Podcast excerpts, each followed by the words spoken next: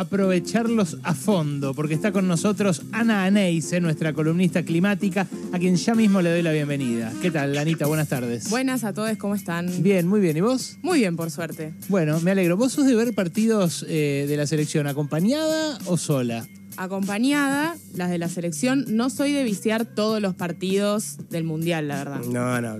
Sí, eso asumimos que no es, o sea, nadie se junta a ver eso en conjunto. Ninguna persona normal mira un Japón. Senegal. Pero Senegal. estaba medio esa cosa de, bueno, empieza el Mundial y no se trabaja más, porque todo el mundo va a ver todos los partidos del Mundial. No, no, no, no, se trabaja más, está bien. La razón es cada uno la suya.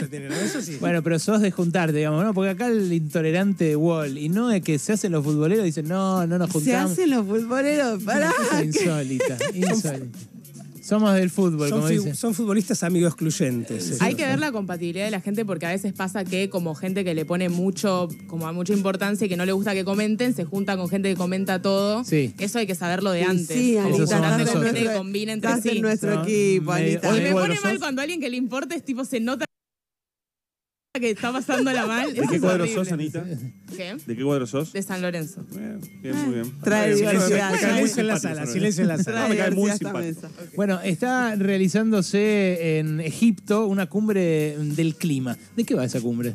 Es eh, básicamente el evento diplomático más importante eh, en donde todos los países del mundo se juntan para negociar y comunicar qué medidas se están tomando frente al cambio climático y se realiza anualmente. Entonces es como una especie de, bueno, ver en qué está el mundo en esta lucha contra el cambio climático.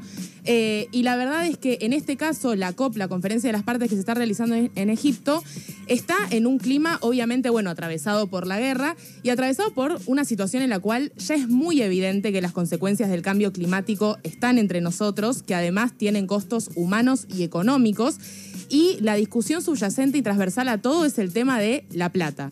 Es como, bueno, ya vamos 27 años discutiendo esto, escuchamos compromisos, tenemos tratados, teníamos Kioto, ahora tenemos el Acuerdo de París, está todo perfecto. Ahora empecemos a ver quiénes van a poner la plata de todos los desastres climáticos que se están generando. Podemos mencionar desde el de Pakistán, que se cobró 1.200 vidas y además tuvo un costo de 10 mil millones de dólares, como lo que ustedes comentaban en el programa hace poco de las pérdidas, por ejemplo, por la helada tardía eh, en la zona cordillerana, ¿no? Son todos eventos climáticos que tienen su correlato económico y que en definitiva los países que menos responsabilidad tienen en el cambio climático están yendo a estas negociaciones a decir, bueno, el financiamiento no está siendo suficiente y además ni siquiera hay un financiamiento previsto para las pérdidas y daños. ¿Y qué responden las principales potencias? Es, para mí es muy como sintomático que la situación es medio, bueno, van unos a dar la cara, medio tipo, "Mm, bueno, sí, vamos a hacer un pequeño fondo, Dinamarca le gustó, no sé qué, ah", y después se van y sigue todo igual, porque la realidad, o sea, obviamente estas negociaciones duran dos semanas, hay que ver qué se logra negociar en términos de esta eh, idea de las pérdidas y daños, si va a haber un fondo específico para ese fin, pero la realidad es que el común denominador pareciera ser que no hay una voluntad eh, de los países del norte global de tomar responsabilidad. Pero, de hecho, sí. A ver, ¿qué, qué podría pasar? Por ejemplo, digamos, eh, ya que esos países son los principales accionistas del Fondo Monetario, Sí. de repente, a mí se me ocurre, ¿no? Porque estoy familiarizado con eso, pero por ahí vos tenés otra. eh, que el Fondo Monetario establezca líneas de, de crédito no reembolsable o de aportes no reembolsables de financiamiento para compensar este tipo de catástrofes imprevistas y su consecuencia económica, como por ejemplo acá que va a faltar vino. Por ejemplo, o otra que se, se piensa es una especie de impuesto a las ganancias de las petroleras, en donde parte de las ganancias de las petroleras vaya directamente a un fondo de pérdidas y daños. Eh, son propuestas que dan vueltas y que después de ahí a que los países se pongan de acuerdo y que se implementen hay un largo camino, pero que tienen un mal precedente porque incluso no hablando de pérdidas y daños, sino de las medidas de mitigación y adaptación, que ya tenían un fondo previsto que tenía que llegar a los 10 mil millones de dólares anuales en 2020. Ajá. Bueno, eso ya no sucedió, es insuficiente, digamos, o sea, esos fondos no están fluyendo a la velocidad que deberían y se habla de, bueno, qué nueva meta se pone para los fondos de mitigación y adaptación.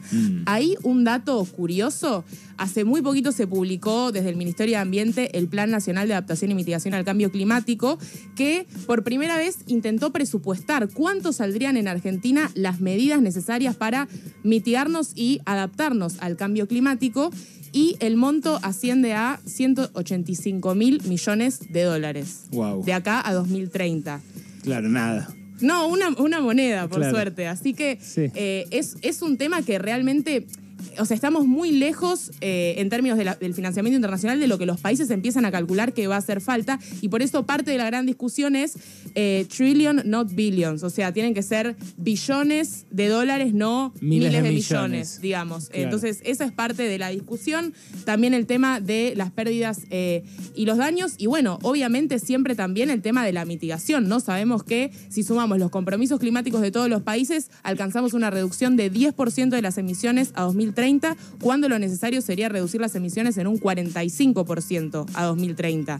Y después, si vemos a 2050, es curioso lo que pasa, porque si vemos las, las metas que se han puesto los países, es como que no estamos tan lejos, pero lo que se piensa es, che, si estamos súper lejos a 2030, lo más probable es que esas promesas sean muy difíciles de cumplir y que en realidad sea una especie de bluffing de decir, bueno, vamos a ser carbono neutrales, pero en realidad difícilmente ocurra, ¿no? Porque no está en línea con lo que está ocurriendo. Y además, si vemos el contexto de guerra, de falta de cooperación, etcétera, es como que el clima es bastante, bastante negativo. Pero en términos generales, es el dinero, el financiamiento, lo que va a copar la agenda, y un poco es en términos de, bueno, las consecuencias ya están acá, no hay más tiempo para seguir discutiendo teóricamente. Si no nos vamos a hacer cargo, por lo menos empiecen a pagar los costos de lo que ya está ocurriendo. Esto eh, es que interesante, ¿eh? el, el cambio de tono de la discusión. ¿Esto lo dicen los ambientalistas o ya los gobiernos están en esa? No 100% los gobiernos, porque Ah. muchos, ah, digamos, por ejemplo, no sé, las Bahamas dicen nosotros directamente vamos a desaparecer. O sea, eh, si Nos va a tapar el agua literal. Nos va a tapar el agua literalmente, o sea, ya no es una cuestión ideológica ni nada. Y además es curioso porque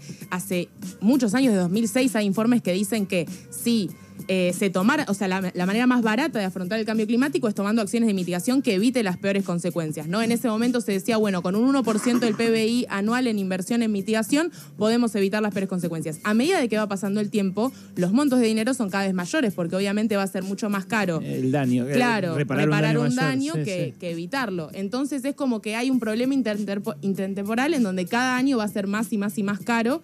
eh, y, y bueno, ese- en ese sentido también que las negociaciones se van volviendo más tensas. Es Ana Neise, a quien están escuchando, la licenciada Ana Neise, economista especializada en clima y eh, columnista nuestra, cada 15 días viene a advertirnos sobre esto. Qué fuerte vivir en un país que pueda desaparecer del mapa literalmente, ¿no? Bueno, eh, Eduardo Beliboni